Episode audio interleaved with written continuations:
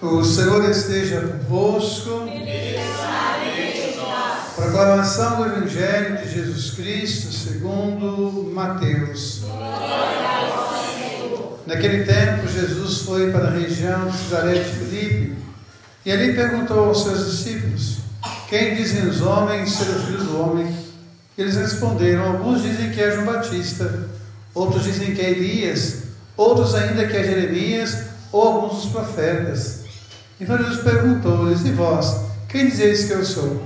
Simão Pedro respondeu: Tu és o Messias, o Filho de Deus vivo. Respondendo, Jesus lhe disse: Bem-aventurado tu, Simão, filho de João, porque não foi a carne nem a vontade humana que te revelou essas coisas, mas o meu Pai que está no céu. Por isso digo que tu és Pedro, e sobre esta pedra eu edificarei minha igreja, e as portas do inferno jamais irão vencê-la. Eu te darei as chaves do reino dos céus. Tudo que ligares na terra será ligado no céu. Tudo que desligares na terra será desligado no céu. Palavra da salvação. Glória a vós, Senhor. Que a palavra do Santo Evangelho nos conduza à vida eterna. Amém. Minhas irmãs e meus irmãos, nós sabemos que a pedra fundamental da igreja é Jesus Cristo.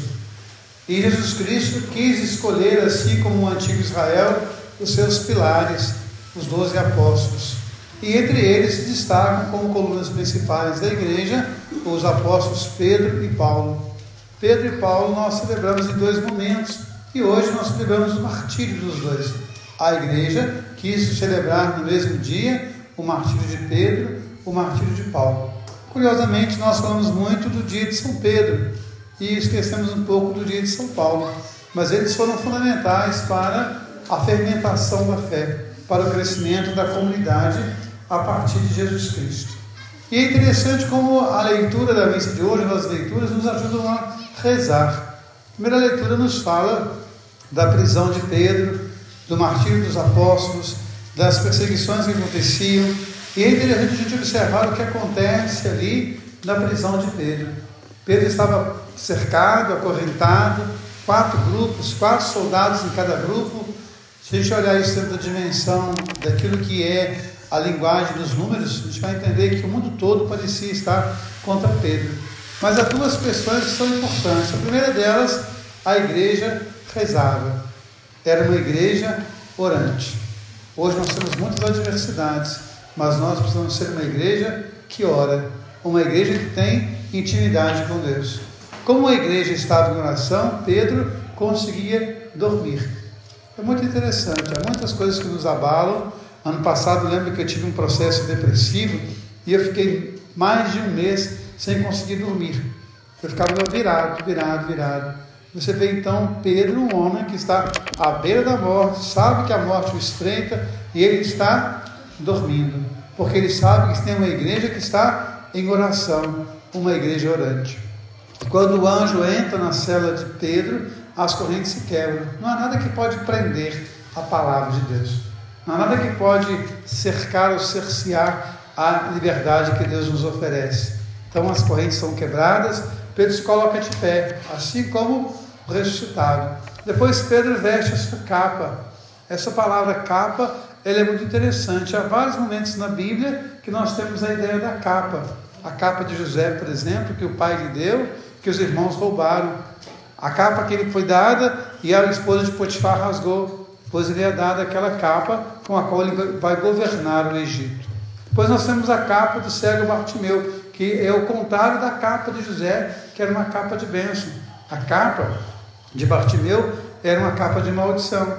E agora nós temos a capa da graça. Pedro, coloque a sua capa, coloque a bênção de Deus e vamos caminhar comigo. Vamos para fora, vamos tomar um novo caminho. E assim acontece com Pedro.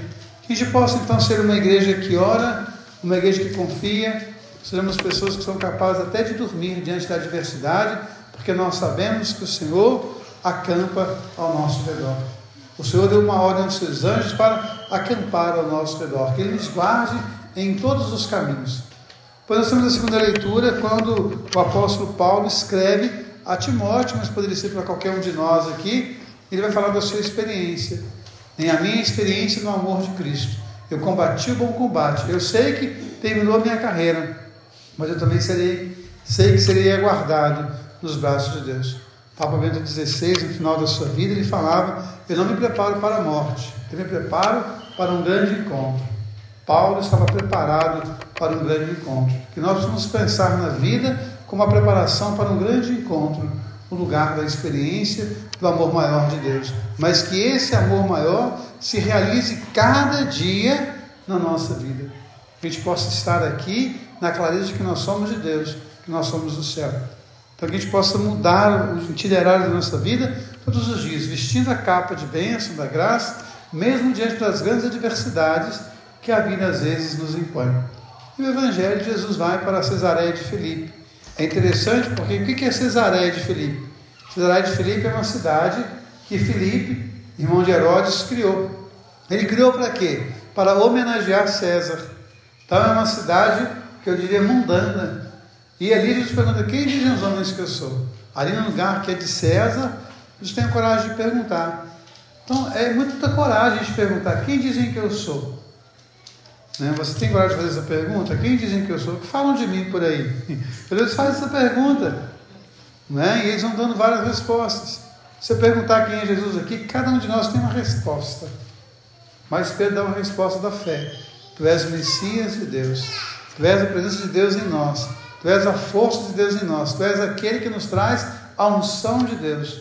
E a resposta de Jesus também é muito forte. Tu és Pedro, e sobre essa pedra eu edifico a minha igreja e o inferno jamais irá prevalecer sobre ela. Jesus não fala que o inferno vai tentar a igreja. Jesus não fala que não vão aparecer falsos profetas. Ele fala apenas que o inferno não vai vencer a igreja.